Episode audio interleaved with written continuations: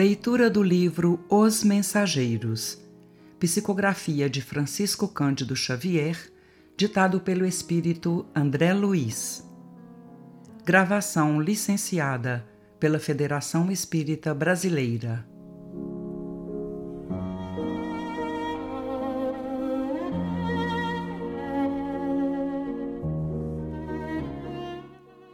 Capítulo 16 No posto de socorro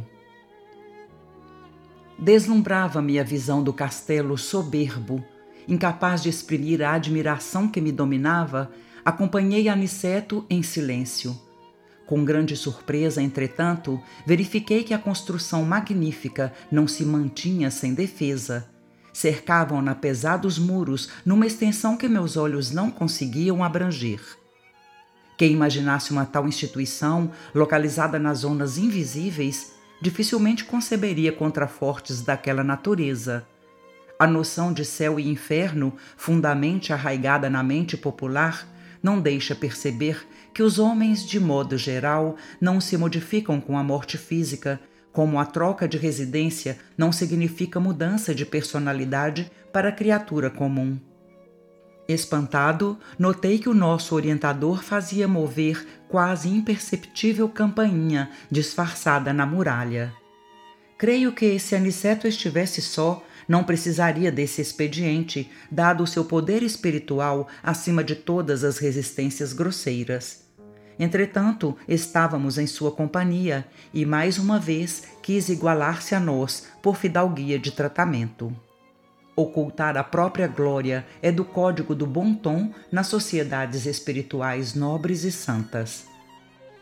Atendendo-nos, dois servidores abriram a porta extremamente pesada, que rodou nos gonzos como se daria em qualquer edificação mais antiga do plano terrestre.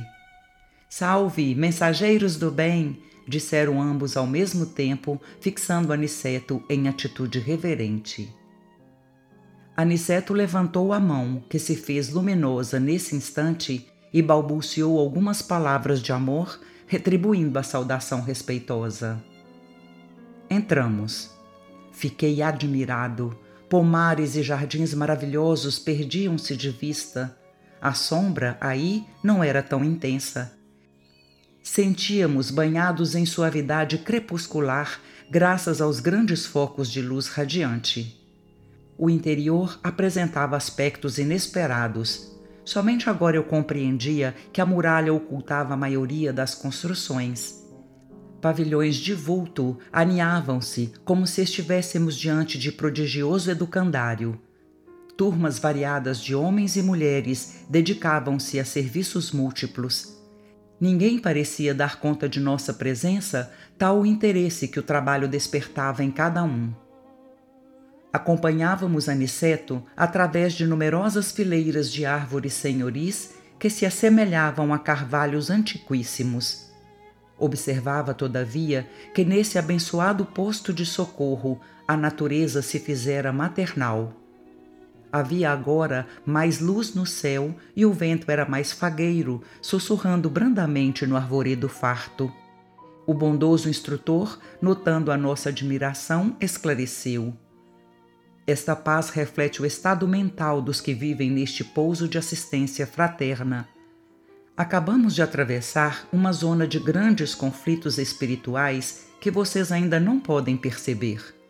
A natureza é mãe amorosa em toda a parte, mas cada lugar mostra a influenciação dos filhos de Deus que o habitam. A explicação não poderia ser mais clara. Atingindo o edifício central, construído à maneira de formoso castelo europeu dos tempos feudais, fomos defrontados por um casal extremamente simpático. Meu caro Aniceto, falou o cavalheiro, abraçando o nosso orientador. Meu caro Alfredo, minha nobre Esmalha, respondeu Aniceto sorridente. Após as saudações afetuosas, apresentou-nos lisonjeiro. O casal abraçou-nos, evidenciando cordialidade e atenção amiga. Nosso prezado Alfredo, continuou Aniceto elucidando, é o dedicado administrador deste posto de socorro. Há muito tempo consagrou-se ao serviço de nossos irmãos ignorantes e desviados. Oh, oh, não prossiga, revidou o apresentado, como a fugir às referências elogiosas. Consagrei-me simplesmente ao dever. E como se quisesse modificar a conversação, prosseguiu atencioso. Mas que surpresa agradável! Há muitos dias não temos visitas de nosso lar. Ainda bem que vieram hoje, quando Ismalha veio igualmente ter comigo. Pois que? Considerei intimamente. Não seria aquela senhora de lindo semblante a esposa dele? Não viveriam ali juntos como na terra? Antes, porém, que pudesse chegar a qualquer conclusão, Alfredo conduzia-nos ao interior doméstico. As escadas de substância idêntica ao mármore impressionavam-me pela transparente beleza. De varanda extensa e nobre, onde as colunatas se enfeitavam de era florida, muito diferente, porém, da que conhecemos na terra, penetramos em vasto salão mobilado ao gosto mais antigo. Os móveis delicadamente esculturados formavam conjunto encantador. Admirado, fixei as paredes de onde pendiam quadros maravilhosos. Um deles, contudo, impunha-me especial atenção. Era uma tela enorme representando o martírio de São Denis, o apóstolo das Gálias, rudemente supliciado nos primeiros tempos do cristianismo, segundo meus humildes conhecimentos de história. Intrigado, recordei que vira, na terra, um quadro absolutamente igual àquele, não se tratava de um famoso trabalho de Bonnat, célebre pintor francês dos últimos tempos? A cópia do posto de socorro, todavia, era muito mais bela. A lenda popular estava lindamente expressa nos mínimos detalhes. O glorioso apóstolo, seminu, com a cabeça decepada, tronco aureolado de intensa luz, fazia um esforço supremo por levantar o próprio crânio que lhe rolara aos pés enquanto os assassinos o contemplavam, tomados de intenso horror. Do alto via-se descer um emissário divino, trazendo ao servo do Senhor a coroa e a palma da vitória. Havia, porém, naquela cópia profunda luminosidade, como se cada pincelada contivesse movimento e vida. Observando minha admiração, Alfredo falou, sorrindo.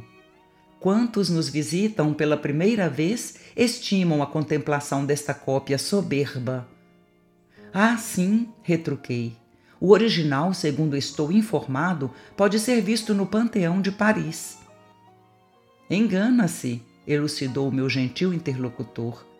Nem todos os quadros, como nem todas as grandes composições artísticas, são originalmente da terra, é certo que devemos muitas criações sublimes à cerebração humana, mas neste caso o assunto é mais transcendente.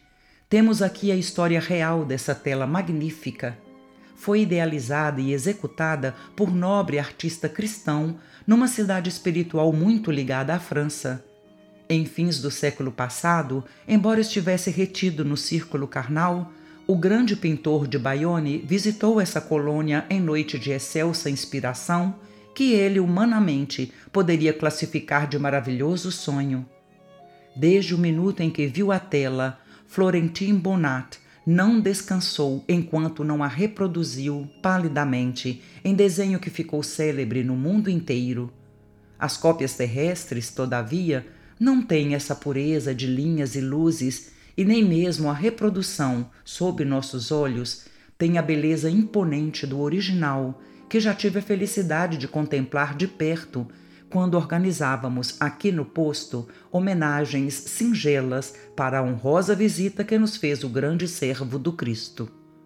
Para movimentar as providências necessárias, visitei pessoalmente a cidade espiritual a que me referi. Grande espanto apossara-se-me do coração via agora explicada a tortura santa dos grandes artistas divinamente inspirados na criação de obras imortais. Agora reconhecia que toda arte elevada é sublime na terra, porque traduz visões gloriosas do homem na luz dos planos superiores. Parecendo interessado em completar meus pensamentos, Alfredo considerou. O gênio construtivo expressa superioridade espiritual com livre trânsito entre as fontes sublimes da vida. Ninguém cria sem ver, ouvir ou sentir, e os artistas de superior mentalidade costumam ver, ouvir e sentir as realizações mais altas do caminho para Deus. Mas, voltando-se afável para Aniceto, exclamou: no entanto, o momento não comporta divagações. Sentemo-nos, devem estar cansados da peregrinação difícil, necessitam refazer energias e repousar algum tanto.